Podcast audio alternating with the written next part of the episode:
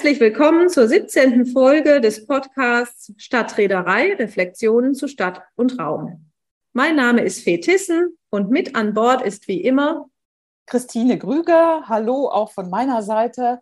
Und ich begrüße Sie ganz besonders zu unserem Abschluss sozusagen der Trilogie, die da heißt Grips statt Gips über die Transformation im Bestand.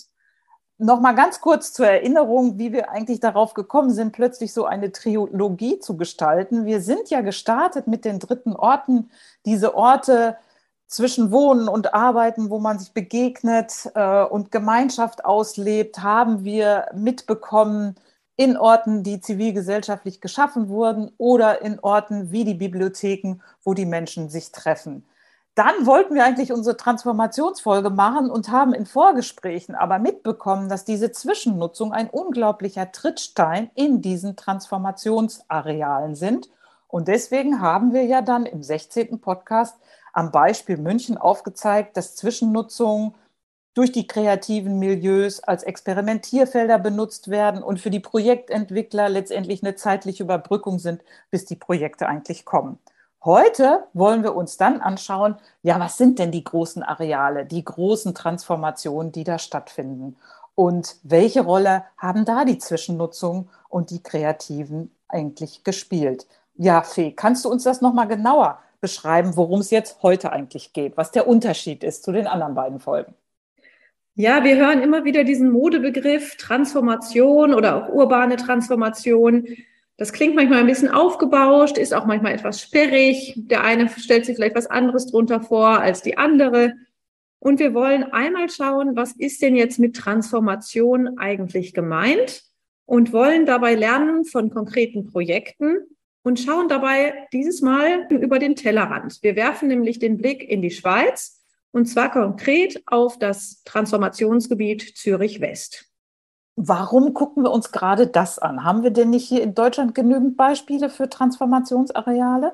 Wir haben sicherlich auch ganz viele Beispiele, aber Zürich West ist insofern besonders, als dass es ein Gebiet ist, was sich schon seit 30 Jahren entwickelt. Also hier wurden Ende der 80er Jahre, Anfang der 90er Jahre der Grundstein gelegt für den Wandel dieses großen Quartieres von etwa 145 Hektar ein Industriegebiet, das aus vielen Arealen bestand. Und wir können jetzt hier auf 30 Jahre Erfahrung mit Transformation zurückschauen. Das ist das Besondere. Es ist auch ein Gebiet, in dem vielleicht nicht alles so ganz rund gelaufen ist. Und gerade von diesem Scheitern und von den Fehlern kann man viel für andere Transformationsprozesse lernen. Was da außerdem besonders ist, es gibt natürlich in der Schweiz bei einerseits knappen Bodenressourcen, was gerade in diesen großen innerstädtischen Gebieten wie Zürich oder Genf der Fall ist, aber auch aufgrund der Topografie in der Schweiz hat so eine innerstädtische Verdichtung in der Schweiz schon viel länger eine große Bedeutung als bei uns. Ähm, und sie setzen sich daher auch schon seit einigen Jahrzehnten mit der innerstädtischen Verdichtung auseinander. Ja, und außerdem, und das schlägt jetzt den Bogen hier zu unserer Trilogie mit den dritten Orten und den Zwischennutzungen, haben in Zürich West Zwischennutzungen eine ganz entscheidende Rolle gespielt. Es gab am Anfang eine teils illegale Aneignung des Gebietes. Das hat sich dann hin entwickelt darüber, dass es Kreativwirtschaftsberichte in Zürich gab, dass auch ähm, ganz bewusst Kreative und Kultur angesprochen wurden. Sogar eine, die Zürcher Hochschule der Künste in dieses Gebiet gezogen ist. Und so lässt sich auch hier der Weg dieser kulturellen Nutzung äh, ganz schön beobachten. Ja, und von wem hören wir denn was, Christine? Also mit wem sprechen wir denn heute eigentlich? Ja, klar, wir reden heute darüber mit zwei Menschen aus Zürich. Der eine ist in München Professor für Raumentwicklung. Es ist Alan Tierstein, der sich sehr auf beiden Seiten, sowohl in München wie auch in Zürich, mit diesen Gebieten auseinandergesetzt hat und da auch mitgewirkt hat. Und wir reden mit Christoph Gysi. Er ist Zeitzeuge und Präsident der Kulturmeile Zürich West. Und wir sind auf jeden Fall ganz gespannt auf unsere beiden Züricher Gäste. Ja, und wünschen Ihnen jetzt ganz viel Spaß beim Zuhören. Alain, es wäre ganz schön, wenn du uns deine Lebensstation, deine wesentlichen Eckpunkte, deine Tätigkeiten kurz vorstellst. Naja, also geboren in St. Gallen und habe dann tatsächlich dort auch studiert und auch promoviert. Aber während der Promotion war ich zwei Jahre in Karlsruhe am Fraunhofer Institut für Systeme und Innovationsforschung. Und das war auch mein Thema. Also Innovation, Innovationspolitik für kleinere und mittlere Unternehmen. Also wie kommt das Neue in die Welt im Sinne von, wie machen das Unternehmen, welche Art von Förderung macht der Staat, ist das notwendig?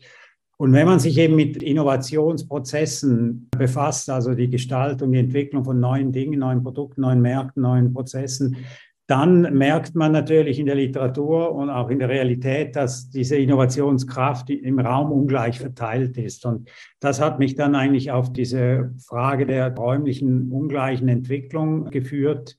Lange Zeit an der Uni St. Gallen auch gearbeitet, in vielen Projekten der räumlichen Entwicklung, vor allem auch in den ländlichen Räumen, Berggebiete. Und erst mit meiner Wahl an die ETH Zürich äh, in die Architekturfakultät habe ich mich natürlich dann stärker auch mit den städtischen Räumen befasst, weil ich auch nach Zürich gezogen bin. Da war ich fünf Jahre und da wurde ich an die TU München gewählt seit 2005 und war dann auch wieder in der Architekturfakultät bis und mit heute. Wir betreuen vor allem auch einen Master Urbanistik, interdisziplinär, wo sehr viele unterschiedliche Disziplinen, die aber alle mit Raumbezug und Raumerfahrung zu uns kommen. Da bin ich vor allem tätig, aber natürlich immer auch mit Architektinnen und Landschaftsarchitektinnen und Planern und so weiter. Ja, das ist so ein bisschen da, wo ich stehe. Aber so wie ich es verstanden habe, bist du immer auch noch Partner beim Unternehmen in Zürich. Also du hast immer noch diese zwei Standbeine, jetzt München und Zürich und bist auch noch in der Praxis und in der Beratung, oder? Ja, bis vor kurzem. Ich bin halt jetzt schon angegrautes Semester. Ich wurde in der Schweiz pensioniert, jetzt im März diesen Jahres bei EBP Schweiz AG, eine international tätige Ingenieur- und Planungsfirma. Da war ich tatsächlich seit 2004 tätig und am Schluss zehn Jahre als Partner. Ja, Herr Gysi, und ich begrüße Sie ganz herzlich. Können Sie sich auch einmal kurz unseren Zuhörerinnen und Zuhörern vorstellen? Ja, mein Name ist Christoph Gysi, ich bin Ingenieur-Agronom, bin dann aber in die Privatwirtschaft gegangen und habe Unternehmen gegründet, die in Zürich West stattgefunden haben. Dort waren Zwischennutzungen möglich und dort sind wir groß geworden. Heute sind wir an anderen Orten, aber in Zürich West habe ich immer noch ein Restaurant und unsere Zwischennutzung, ein vorerst illegales Restaurant, das nachher zum Mainstream wurde und auch legalisiert wurde, das besteht heute noch und der Hausbesitzer hat das Haus unter Schutz stellen lassen. Das Restaurant wird in diesem alten Gebäude noch weitere 50 Jahre bestehen bleiben können. Es ist Teil einer Stiftung. Diese Mischung aus Muscheln und Velos, also Fahrrädern, vielleicht so ganz persönlich, woher kommen diese Leidenschaften bei Ihnen? Ja, also wir wollten schon lange etwas mit Gastronomie machen, weil wir haben einen Großhandel für Gastronomie und Detailhandel Gemüse, Früchte und Fleisch liefern wir dort und wir wollten eine Markthalle eröffnen. Und dann haben wir dieses Restaurant Les Halles, also französisch Les Halles, eröffnet und da habe ich natürlich dann ich habe kein Gastro-Know-how, aber ich habe äh, Passionen und ich bin Gestalter. Heute mache ich ja Kunst und dazu mal war die Kunst dieses Restaurant. Und das ist eben der Mix. Fahrradfahren tue ich immer noch Rennradfahren, ich habe eine Rennradsammlung, malen, Poster sammeln, aufhängen, Trash, Kombinationen, das ist meine große Stärke. Somit war es eigentlich ein grafisches Projekt, das dann zusammen mit einer blöden Idee, diesen Muscheln und Pommes das hat sich eben getroffen mit einem weltweiten Trend, das hat sich überschnitten per Zufall. Das war einfach eine blöde Idee, aber es hat funktioniert. Was mich interessiert, Herr Gysi, Sie sagen, Sie haben ein illegales Restaurant eröffnet und das in der Schweiz. Das passt ja irgendwie gar nicht zusammen. Sie sind doch sonst immer so korrekt. Wie ging das? Ja, das hat sich genau überschnitten mit der Liberalisierung der Gastronomie in der Schweiz. Früher war das ein total durchrationalisiertes und durchorganisiertes Gebiet und dann kam eine Liberalisierung. Und bei dieser Liberalisierung konnten wir natürlich mal richtig zuschlagen, weil wir hatten bereits etwas Gastrokompetenz. Ich hatte eine fahrbare Pizzeria und im Lebensmittelhandel hatten wir viel zu tun mit Gastronomie und somit haben wir es einfach gewagt. Wir wussten natürlich nicht, wie weit geht jetzt das. Es war auch eine Umnutzung, das mussten wir offiziell machen, aber die Behörden waren etwas überrascht und auch überfordert. Wir waren auch überfordert. Unsere Generation ist die Generation, die noch sagte, freie Sicht aufs Mittelmeer. Das waren die Jugendunruhen in Zürich. Und da war ich ganz im Entfernten involviert und das Lebensgefühl, das hat sich dann mit steigendem Alter eben halt auch in der Wirtschaft festgesetzt und dann hat man mal was gemacht, ja. Jetzt gucken wir mal darauf, dass meine liebe Kollegin Fetissen, mit der ich ja diesen Podcast jetzt schon fast seit anderthalb Jahren mache, heute auch mit als Gesprächspartnerin involviert ist, weil Fee nämlich mit dem Thema Transformation, und wir haben es so schön genannt, Alan Tierstein hat uns nämlich den Titel verpasst, Grips statt Gips über die Transformation im Bestand, was dein Bezug zum Thema ist. Ja, was ist mein Bezug zum Thema? Also ich habe auch promoviert und zwar an der ETH Zürich und an der RWTH Aachen und habe mich intensiv mit dem großen Entwicklungsgebiet Zürich West beschäftigt. Ich habe ja damals auch in der Schweiz gelebt, einige Jahre, war auch dann in diesem Gebiet zeitweise vor Ort in der Feldforschung und ja, habe eigentlich über dieses Gebiet Zürich wieder so mein Herzblut bei der Stadtentwicklung wiedergewonnen sozusagen und mich darüber dann auch beruflich in diese Richtung weiterentwickelt, obwohl ich ja eigentlich auch gelernte Architektin bin. Genau, also von daher die Transformation gerade auch von Industriegebieten, aber auch von anderen Gebieten, die ihre ursprüngliche Nutzung irgendwo ein Stück weit verlassen und einer neuen Nutzung zugeführt werden sollten. Das finde ich unglaublich spannend. Und damit beschäftige ich mich jetzt schon seit vielen Jahren, betrachte da die Transformationsprozesse. Und vielleicht sollten wir jetzt zunächst einmal schauen, was heißt eigentlich Transformation? Alan Tierstein? Ja, jetzt willst du wissen, Transformation. Ich meine, Transformation heißt einfach räumliche Veränderung. Das unterscheiden wir gerne gegenüber dem Begriff der Transition, was ja auch eigentlich in der Forschung sehr viel prominenter. Transitionsforschung heißt eigentlich diese Vorstellung, wie komme ich von einem gesellschaftlichen Zustand in einen anderen gesellschaftlichen Zustand, zum Beispiel jetzt in eine Gesellschaft der Suffizienz, oder der Netto-Null-Emissionsgesellschaft, diese Dinge, also sagen wir doch radikale Veränderungen. Und da gibt es aus den Gesellschaftswissenschaften, aus den Technikwissenschaften eben diese Transitionsforschung. Die Schwäche, sagen wir mal, oder der Pferdefuß dieser Art von Forschung ist, dass sie sich eigentlich nicht mit räumlichen Phänomenen befasst, weil alles, was wir tun als Menschen, letztlich ist immer räumlich.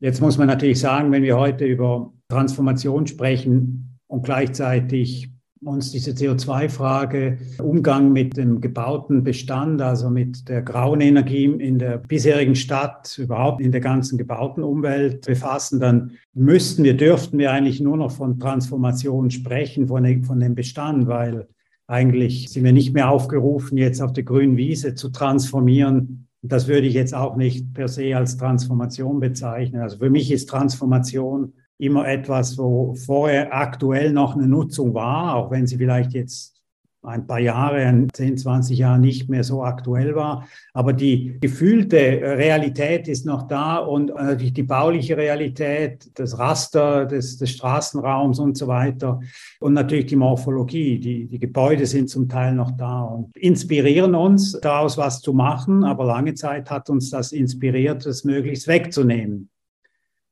Und wenn wir jetzt über Zürich West sprechen, konkret sprechen wir heute jetzt von Transformation 3.0. Ja, Sie kennen das so ein bisschen wie diese Updates der Software.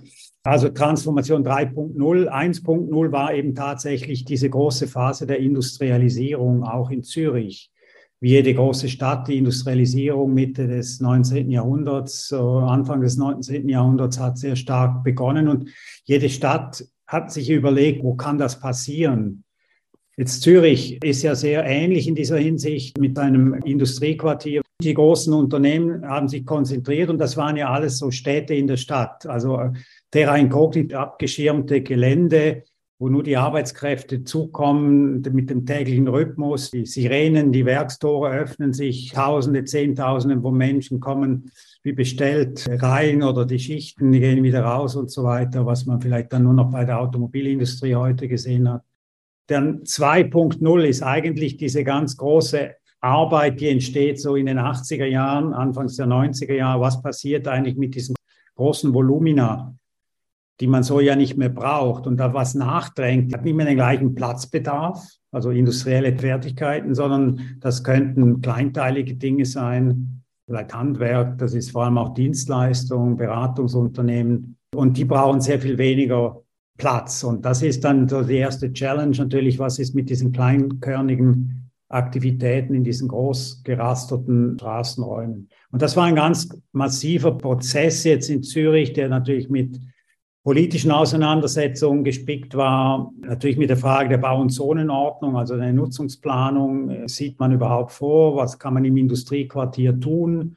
Was will man in Zukunft tun? Zürich ist ja bekannt auch als Finanzplatz, Banken, Versicherungen und die hatten natürlich das Interesse, früh rauszudrängen aus der inneren Stadt, aus der Bahnhofstraße, aus der City 1 und die wollten sozusagen in dieses äh, wunderbare Quartier gibt es ja auch einen ganz großen, den größten Arbeitgeber tatsächlich in Zürich West, war seit den 19, Ende der oder Anfangs der 80er Jahre die Zürcher Kantonalbank mit ihrem Produktionszentrum. Ganz interessant. Also eine Insel der Dienstleistung in der Insel wiederum der Industrie. Und das hat sich tatsächlich alles umgewandelt und wie es halt so häufig ist, vieles ist unbestimmt am Anfang und da kommen die, die Kreativen, die Initiativen, Leute, vieles war auch am Anfang illegal, was Gastronomie anbelangt, was Partys anbelangt, Technomusik kam ja auf.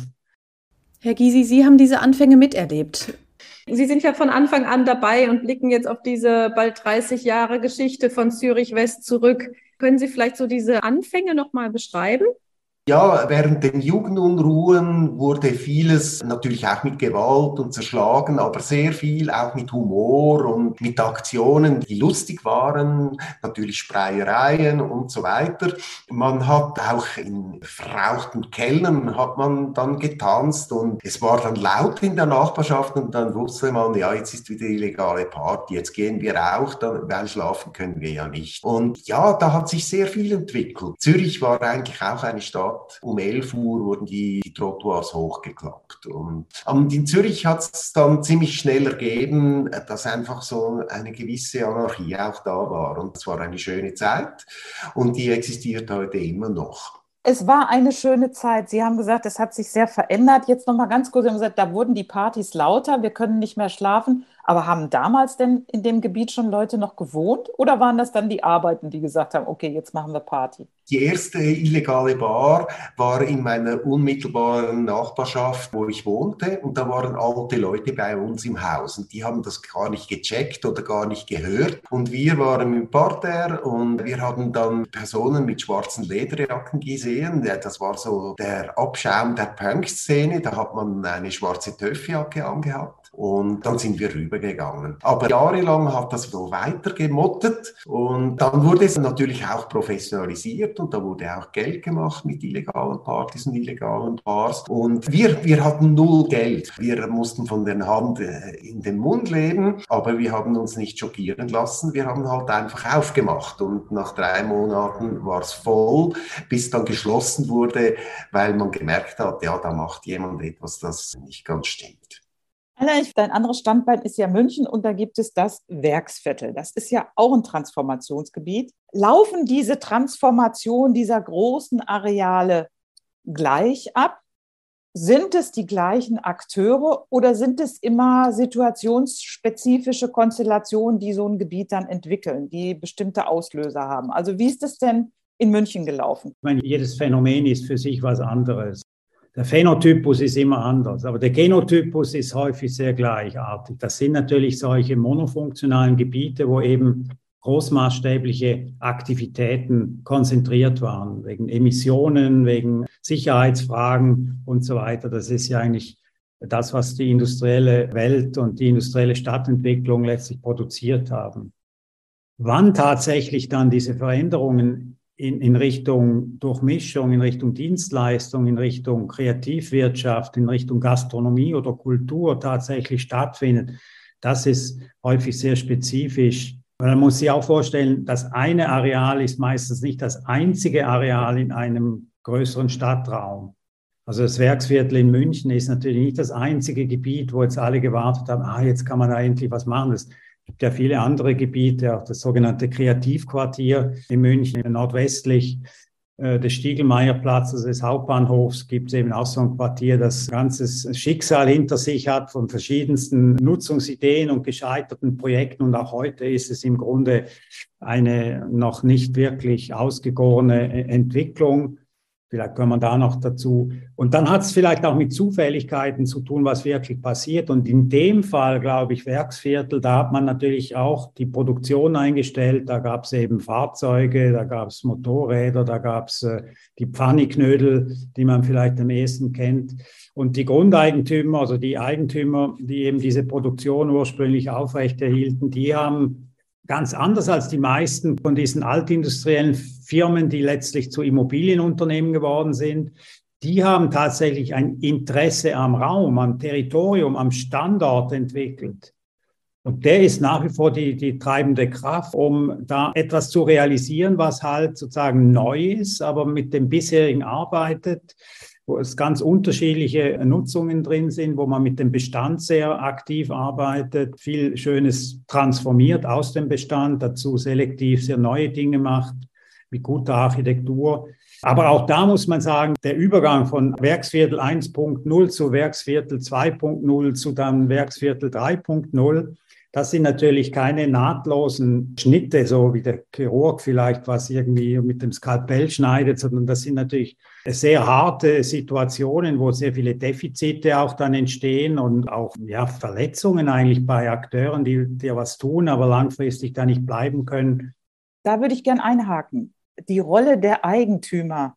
Du hast jetzt gesagt, diese Fläche den Leuten war war es ein innerer Antrieb, dass sich was entwickelt. Wie ist das denn dann in Zürich gelaufen? Sind die Eigentümer denn auch so daran, darauf ausgewiesen, dass da was Lebendiges entsteht oder dass es da auf jeden Fall weitergeht in diesen Flächen? Brauchen wir diese Eigentümer oder ist es immer besser, wenn die Städte dann diese Flächen kaufen, damit sie es in der Hand haben, wie sie es gestalten wollen bei diesen Transformationsprozessen? Also ich glaube, das ist eine der absolut zentralsten Fragen, die wir mit Studierenden auch immer ganz früh angehen, überlegt euch, findet, versucht herauszufinden, wer sind die Eigentümer. Weil ich muss wissen, wer hat die Verfügungsgewalt über eine Fläche. Dann kann ich mir überlegen, was kann man tun und wie müsste allenfalls ein Prozess ausschauen, um mehr zu machen als das, was eben rechtlich äh, gerade aus der Zonenordnung, aus der Nutzungsordnung möglich ist. In Zürich West war es leider so, dass die Stadt Zürich selbst, also die öffentliche Hand, jetzt die Kommune selber ganz konkret, eigentlich sehr wenig Fläche besaß. Das waren eben, weil es Industrieflächen waren, waren das große Eigentümer. Es gab dann ganz zu Beginn in den 90er Jahren tatsächlich oder Mitte der 90er Jahren eine Grundeigentümervereinigung, die sich gebildet hatte. Und da gab es einen sehr aktiven Grundeigentümer, dessen Holzhandelsgesellschaft ganz vorne an der Hartstraße bei der Haltestelle Hartbrücke auch ist und der sich immer schon damals, den ich dann im Jahr 2000, als ich in Zürich begann zu arbeiten, kennengelernt hatte. Also diese Amasil Stiftung, wie sie heißt, die hat sich eigentlich schon sehr früh zum Ziel gesetzt, diese nachhaltige Transformation zu befördern. Und der hat tatsächlich diese Grundeigentümergemeinschaft auch immer wieder mit eigenen Studien und so weiter so ein bisschen als Vordenkergruppe positioniert und hat so ein bisschen auch als Sparringpartner gegenüber der Stadt gewirkt, wobei dort an dieser speziellen Lage, muss man ja sagen, gibt es noch andere wesentliche Player, Stakeholder. Das sind natürlich die Nationale Eisenbahngesellschaft, die Schweizer Bundesbahn, denen eben das zentrale Bahngelände gehört. Und dann spielen natürlich auch die Verkehrsbetriebe des Kantons Zürich eine große Rolle, die sozusagen den Regionalverkehr organisieren. Und verkehrliche Erreichbarkeit ist ein großes Thema, ein wichtiger Faktor, um diese Transformation in eine bestimmte Richtung zu lenken. Und wenn ich diese verschiedenen Maßstabsebenen auch im Prozess nicht richtig zusammenkriege, also Kommune, dann auch das kleine Quartier, dann der Kanton, also der Flächenstaat plus noch der nationale Eigentümer, dann habe ich sicherlich einfach von vorne weg ein Konstruktionsproblem. Jetzt gab es ja neben diesen großen Playern auch die kleinen Zwischennutzenden. Da wende ich mich noch einmal an Herrn Gysi. Wie war denn da dieses Zusammenspiel? Inwiefern haben die Grundeigentümer hier auch gedacht, Mensch, da sind Leute, die überbrücken für mich, die sind adressbildend, ähm, die machen das Quartier hip etc. Wie war da so der Austausch untereinander? Das war kein intensiver Austausch. Es ist äh, schlussendlich war es Business as usual.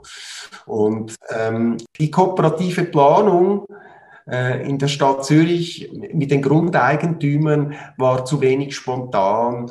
Äh, es ist halt Zürich, es ist eine Zwingerstadt. Äh, wir schauen aufs Geld, wir wollen verdienen und äh, wir sind nicht wahnsinnig spontan.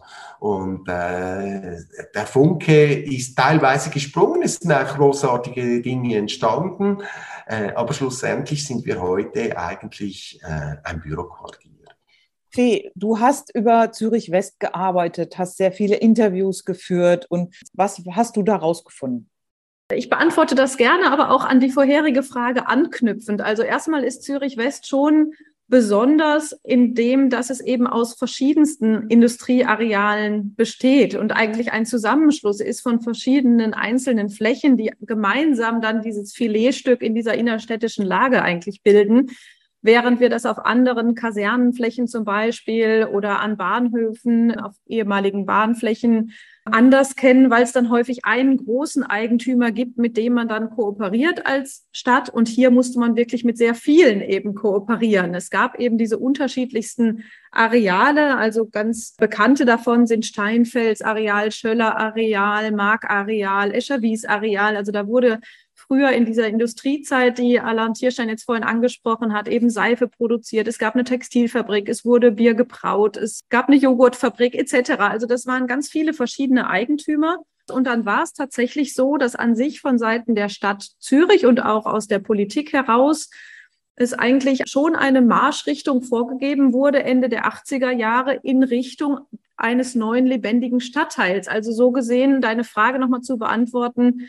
Es braucht natürlich immer irgendwie Initianten. Es braucht immer die Pioniere und die Vordenker, wohin dann so eine Entwicklung auch gehen soll. Und in diesem Fall war es tatsächlich so, dass Teile aber der also andere Teile der Politik sozusagen nicht mitgezogen haben und dagegen gehalten haben und auch die Grundeigentümer zu der Zeit nicht bereit waren, so stark zu investieren und zu entwickeln. Das hat aber mit der Zeit zu tun. Beim Werksviertel waren wir zum Beispiel zehn Jahre weiter. Da liegt eine ganze Dekade zwischen. Da war die Situation vielleicht schon eine andere. Und um jetzt den Bogen zu den Zwischennutzungen zu schlagen, eigentlich hat diese politische und damit auch städtebauliche Pattsituation, die da entstanden ist, dazu geführt, dass einige dieser Areale schon brachgefallen waren, dass die vorherige Nutzung eben schon weggezogen war oder ähm, geendet hatte und in diese leerstehenden Gebäude dann Kreative eingezogen sind. Teilweise besetzt, teilweise auch über kurze Mietverträge. Und die haben sich dieses Gebiet so schleichend angeeignet und damit auch schleichend gewandelt. Das war zunächst ein Geheimtipp innerhalb der Schweiz, innerhalb Zürichs. Und irgendwann wurde das aber auch bekannter, dann tatsächlich auch über die Landesgrenzen hinaus. Und es hat sich eigentlich eine sehr große Szene dort entwickelt, dieser Subkultur mit Diskotheken, mit Bars, mit Clubs, Ateliers. Viele Künstler waren in dem Quartier. Und die haben natürlich da letztendlich auch für die Grundeigentümer ein Fundament gelegt, letztendlich ein Fundament, was jetzt eigentlich so gar nicht angedacht war, sage ich jetzt mal. Also sie haben da letztendlich unterschiedliche Funktionen übernommen. Sie waren so gesehen Entdecker des Quartiers. Sie haben auch für die Grundeigentümer da eine Lückenfüller oder auch eine Überbrückung leisten können. Sie haben letztendlich auch das Image dieses Quartiers geprägt, was tatsächlich vorher nicht zugänglich war und auch bei vielen gar nicht bekannt war und haben es geschafft, darüber eine Lebendigkeit, eine Vielfalt, eine Nutzungsmischung da reinzubringen, die in Teilen jetzt eben auch fortbesteht, aber natürlich auch viel im Neuen weichen musste. Herr Gysi, inwiefern wurden denn diese Zwischennutzer in die kooperative Planung einbezogen? Also ich glaube, planerisch hat das keine Rolle gespielt. Man hat zwar von Zürich Tourismus und von anderen Seiten her immer gesagt, Zürich ist eine Kreativstadt, aber in diesem kooperativen Prozess hat das meiner Meinung keine große Rolle gespielt. Das sieht man auch heute. Es geht nur um Geld und die Investoren, das sind börsenkotierte Immobilienfirmen, die haben keine Ahnung, was da läuft. Ganz am Anfang gab es noch CEOs von Immobilienfirmen, die hier gewohnt haben und die Fan waren von diesem Leben. Aber in dem Planungsprozess, das ist alles sterilisiert worden, das ist nicht drüber gekommen. Und heute kämpfe ich dagegen, gegen den letzten Abbruch eines Industriegebäudes, wo lebendige Kultur drin ist und eben auch die Tonhalle Zürich. Also das war eine Zwischennutzung der Zürcher Tonhalle in einem neu gebauten Saal. Das wird jetzt schon wieder abgerissen. Und ich muss sagen, die Leute dieser börsenkotierten Immobilienfirmen, die waren gar nie dort. In der Tonhalle waren sie ja aber sie wissen gar nicht, was dort läuft. Sie trinken auch kein Bier mehr vor dem Prime Tower. Sie gehen einfach eine Viertelstunde vorher mit dem Auto aus der Garage wieder aufs Land raus. Das Interesse an diesem Stadtviertel und auch am Leben in dieser Stadt, in diesem Stadtviertel, in diesem Quartier, in diesem Neubauquartier ist nicht sehr groß. Leider sind vorwiegend Büronutzungen entstanden und in diesen Büronutzungen verkehren Leute, die sind alle Pendler. Die größte Hektik ist jeweils freitags um Viertel vor fünf. Dann stürmen sie richtig Bahnhof, um ins Weekend zu gehen. Sie kaufen hier nichts ein. Das Mittagsgeschäft hat natürlich profitiert. Aber am Abend und am Wochenende sind wir weiterhin auf Besucher angewiesen. Und der Besucherstrom, der hat sich reduziert in den letzten 20 Jahren.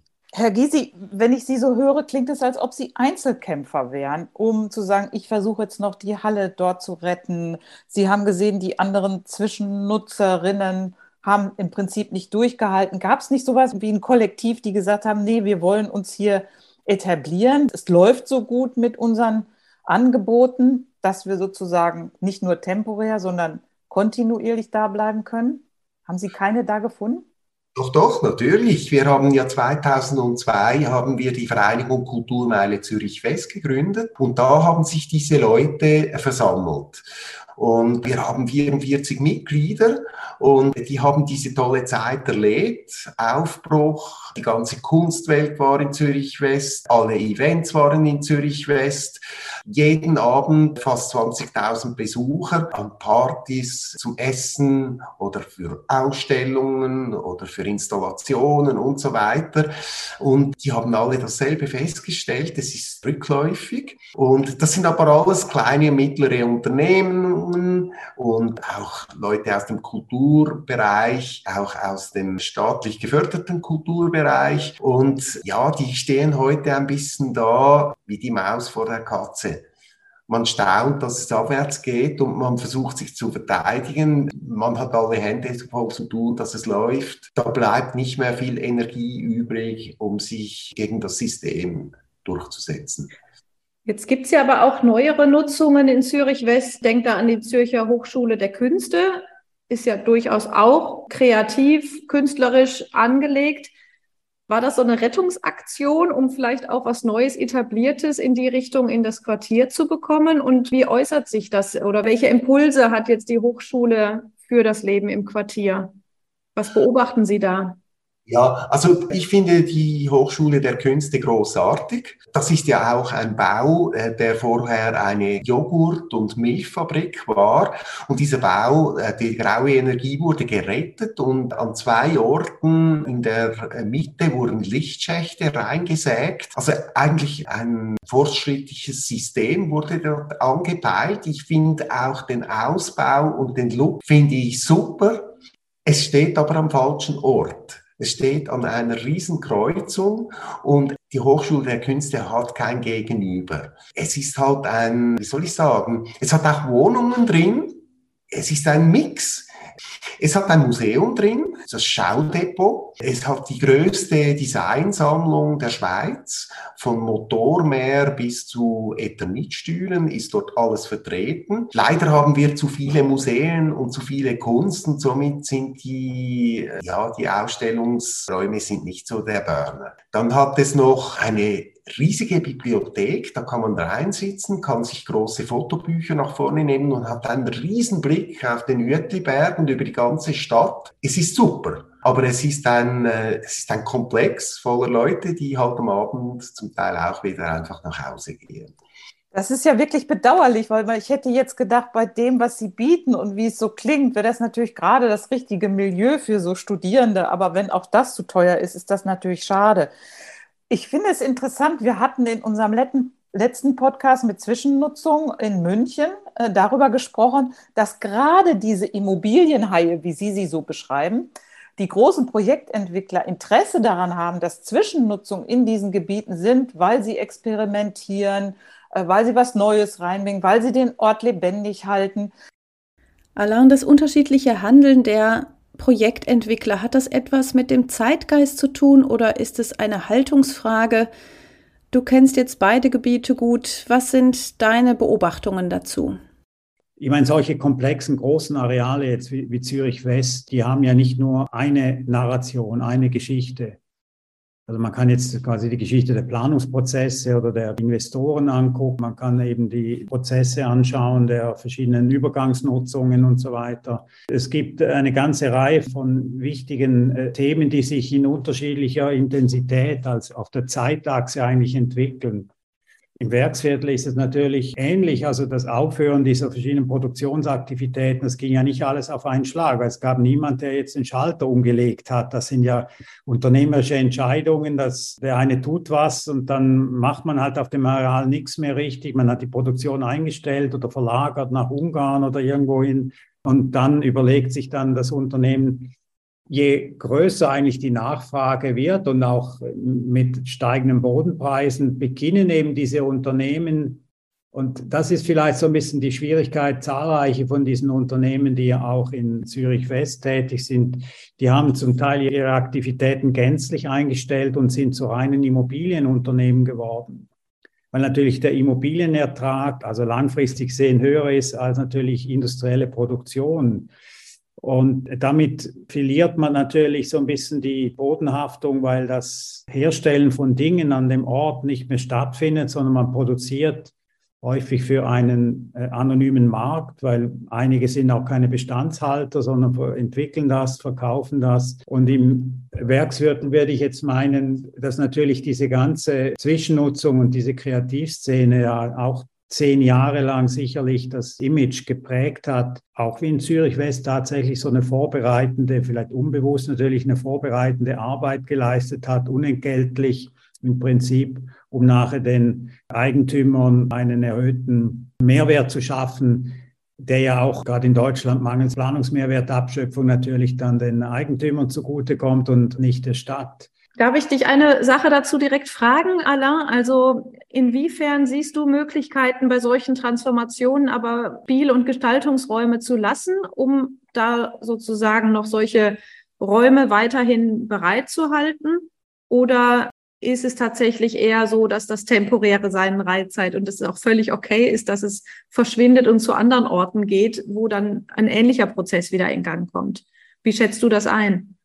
Also ich glaube, aus meiner Erfahrung oder Einsicht ist das in wachsenden, also in Räumen, wo die Nachfrage größer ist als das Angebot, und das ist eigentlich in allen größeren Städten Mitteleuropas so, diese Städte haben über Jahrzehnte hinweg Bevölkerung verloren. Also wenn man jetzt an die Kommune, die Stadtkommune denkt, Bevölkerung verloren durch die Suburbanisierung. Also es gab gar keinen Druck. Also man war schon auch froh an vielen Orten, dass solche Zwischennutzungen entstanden sind, um, um irgendwie halt einfach Leben zu signalisieren und auch ein bisschen Zukunft zu signalisieren, gerade in Zürich West. Der Technopark in Zürich war ein ganz bewusstes Signal des Kantons Zürich, der Stadt Zürich und von zwei Banken, auch der Zürcher Kantonalbank, zu sagen, in dieser alten Industrie, die jetzt weg ist und wir wissen nicht, wie weiter, gibt es eine Hoffnung und die liegt in neuer Technologie, Start-up-Unternehmen, in Innovationsprozessen und wir bauen jetzt quasi dieses Gebäude, das ist bis heute extrem erfolgreich. Und das war tatsächlich ein Signal auch aber erst ab 2000 wachsen die Städte. Das heißt, diese Art von Nachfrage nach zusätzlicher Fläche und die Preisanstiege und dann natürlich dieser Druck auch hinein in diese Verfügbarkeiten, das hat erst dann stattgefunden. Vorher hat sich eben die Stadt schon auseinandergesetzt mit den Grundeigentümern und ein ganz wesentliches Eckdatum ist das Jahr 1999 mit der Vereinbarung über die nachhaltige Entwicklung von Zürich West. Also da hat man sich geeinigt auf die nachhaltige Entwicklung. Fee hat das äh, schon angesprochen mit ein paar wirklich interessanten Eckwerten, 20 bis 30 Prozent Wohnanteil über alles gerechnet, ein paar etwa 10 oder 12 städtebaulichen Prinzipien, die da durchgehalten werden sollen. Also alles im Prinzip sehr schlaue Dinge. Da muss ja auch dazu noch sagen, der Stadtbaumeister, also der, der Chef des Amts für Städtebau und seine Stellvertreterin Regula Lüscher, die ja gerade wegen dieser kooperativen Stadtentwicklungsplanung dann in Berlin auch gewählt wurde als Senatsbaudirektorin, die haben hier natürlich dann damals interessante Arbeit gemacht. Die Antwort jetzt auf deine Frage ist aber folgende. Wenn du also so eine wirklich interessante, zukunftsweisende Strategie für dieses große Areal hast, und Zürich West ist jetzt um Faktoren größer als das Werksviertel in München, dann brauchst du am Ende des Tages einen Kümmerer, weil es gibt in der Politik und auch in der Verwaltung gibt es niemanden, der sozusagen über die Entwicklung, die Transformation dieser ganzen Zeit also das dauert ja 20 Jahre. Jetzt in Zürich West kann man das sehr schön sehen. Deswegen sprechen wir heute eben von Transformation 3.0. Alles ist jetzt umgebaut, neu gebaut und jetzt muss man eigentlich das Gebaute quasi adaptieren an die neuen Herausforderungen, Klimawandel, Hitzeinseln, Begrünung, Langsamverkehr, Durchwegung und so weiter. Das ist 3.0. Da kommen wir noch dazu. Aber wenn ich keinen Kümmerer habe, um diese Strategie auf den einzelnen Baufeldern umzusetzen, dann habe ich zwar schöne Architekturwettbewerbe, aber niemand kümmert sich, ist das anschlussfähig, gibt es eine Durchgrünung, gibt es eine Durchwegung, wie sind die Blickachsen und vor allem, was du sagst, gibt es irgendwo auch noch Flächen, Gebäude, die man frei hält, um vielleicht etwas zu machen, was erst wachsen kann. Also sozusagen, man kauft sich Zeit durch Unternutzung, durch Nichtnutzung, um, um zu spüren, was nachdrängen könnte. Das macht man, wenn die Stadt Eigentümerin ist. Aber wenn sie nicht Eigentümerin ist, hat sie praktisch keine Handhabe, außer es entsteht eben ein politischer Prozess, wo man aufgrund dieser Selbstverpflichtungen tatsächlich diese Kümmererfunktion auch ernst nimmt. Und das ist sicherlich das ganz, ganz große Defizit in Zürich, Zürich West, dass man das nicht gemacht hat. Jedes Baufeld wurde dann einzeln entwickelt und diese schöne große Idee nachhaltige Entwicklung ist durch die Hände zerronnen, wie Sand durch die Hände geht. Und man sieht das eigentlich, dass man es anders machen kann. Also Hamburger Hafen City würde ich jetzt als sehr schönes Beispiel nehmen. Aber man sieht auch, wie man es institutionell machen müsste. Ja, danke für diese interessanten Ausführungen, Alain. Jetzt wenden wir uns noch einmal an Herrn Gysi. Was denken Sie denn, könnte es noch retten? Also was erwarten Sie von der Stadt Zürich, um dieses Kleinod zu retten? Es kommen jetzt noch weitere Bauten äh, mit Wohnungen. Also der Wohnanteil wird steigen. Und die Leute, die hier wohnen und die hier arbeiten, ich bin immer noch Teil einer Bürogemeinschaft an der Heinrichstraße, also mitten im Teich drin, hinter dem Kino äh, Abaton. Und äh, wir sind eigentlich alle zufrieden dort und es läuft und es lebt und die Leute sind zufrieden. Ähm, aber äh, die Frequenzen auf der Straße sind am Wochenende doch sehr niedrig. Und das zeugt nicht von einer innerstädtischen Qualität. Und wir hoffen, dass jetzt mit den neuen Bauten mehr entsteht, äh, indem es mehr äh, Einwohner gibt.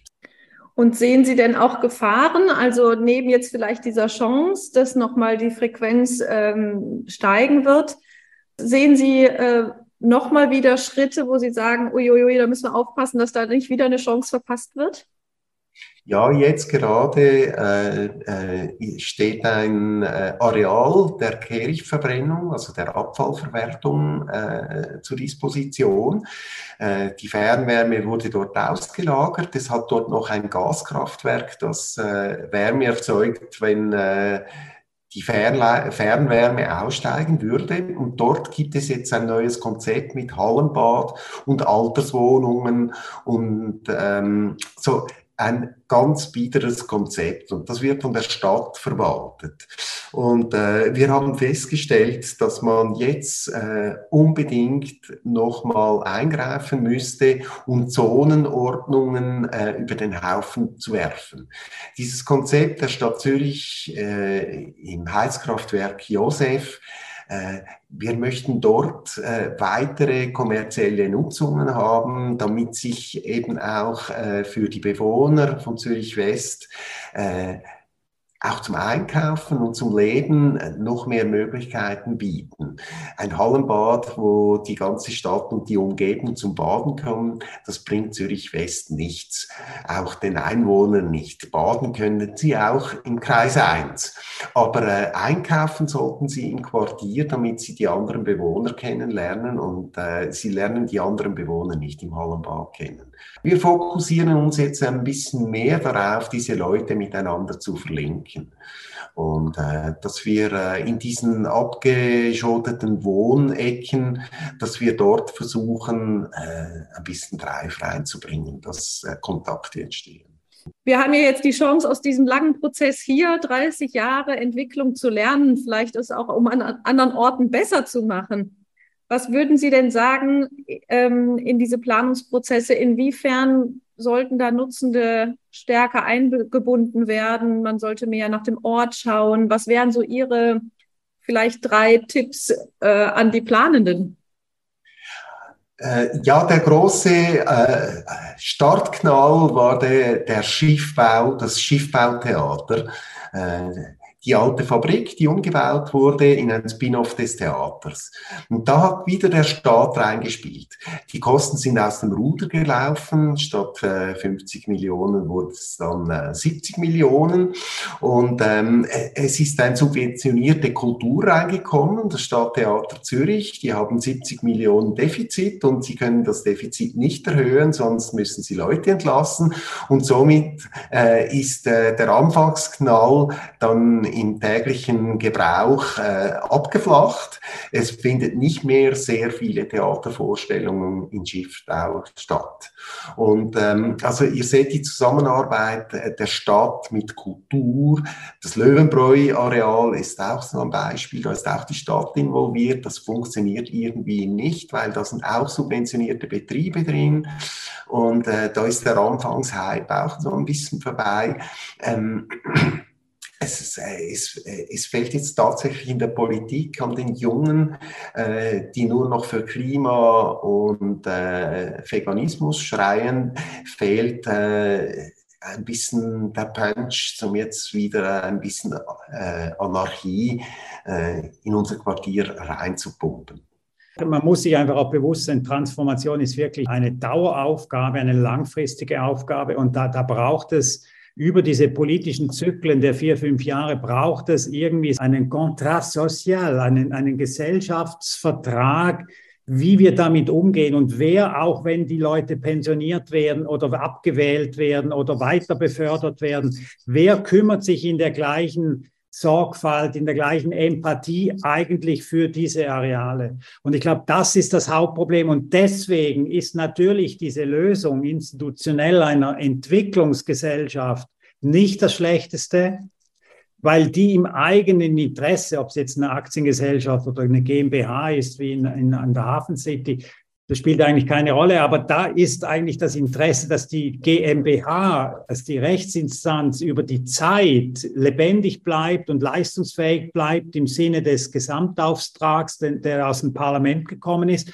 Und da muss jeder Unternehmer, jede Unternehmerin muss ja die Nachfolgeregeln und die richtigen Leute zur richtigen Zeit zusammenkriegen. Das kann offensichtlich die Politik und vor allem auch die Verwaltung nicht weil sie natürlich nur in ihren Silos denkt. Ich nehme wirklich mit, dass dieser Kümmerer, diese Entwicklungsgesellschaft, was Hamburg und Berlin vorleben und auch immer wieder neuen Interessierten mitgeben, dass jede Stadt immer noch zögert, so etwas einzurichten. Das verstehe ich immer nicht, weil so viel Angst, als ob das eine Konkurrenzorganisation neben der Verwaltung ist. Das finde ich immer äußerst schade, dass man diese Agilität einer solchen Gesellschaft da nicht ausnutzen will.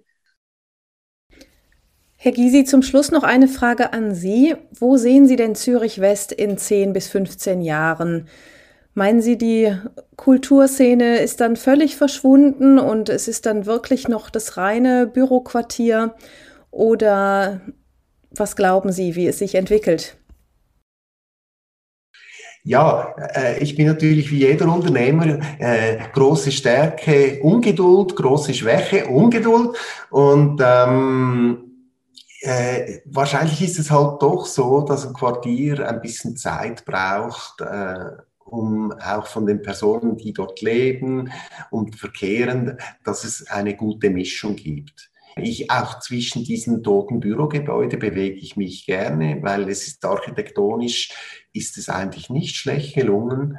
Äh, eigentlich müssen die Nutzungen noch ein bisschen besser werden. Äh, sagen wir jetzt mal, wenn die ersten grauen Folien an den Fenstern verschwinden und es ist doch trotzdem an eine attraktive, publikumswirksame Erdgeschossnutzung äh, vermieten können, dann wäre mein Ziel erreicht. Und vielleicht passiert das ja noch.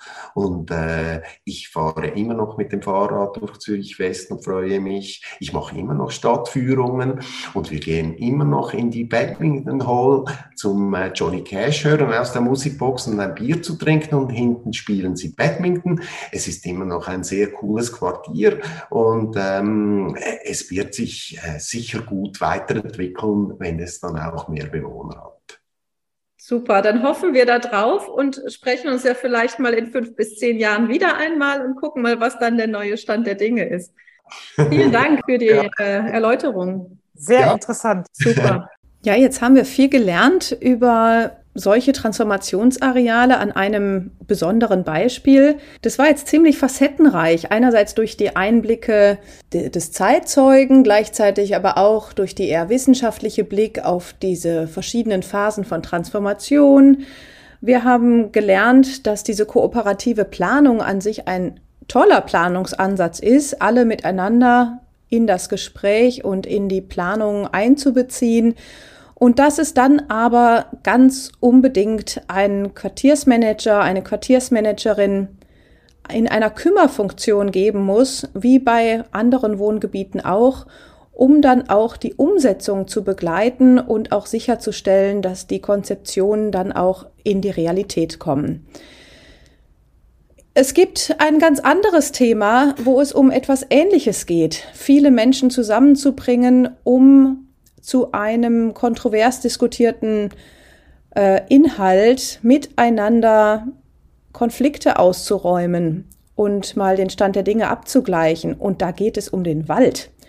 Was es damit auf sich hat und wie Förster, Försterinnen, Waldeigentümer mit Zivilgesellschaft da in einen guten Dialog kommen können, das besprechen wir beim nächsten Mal. Also hören Sie wieder rein in die Stadtreederei. Wir freuen uns auf Sie.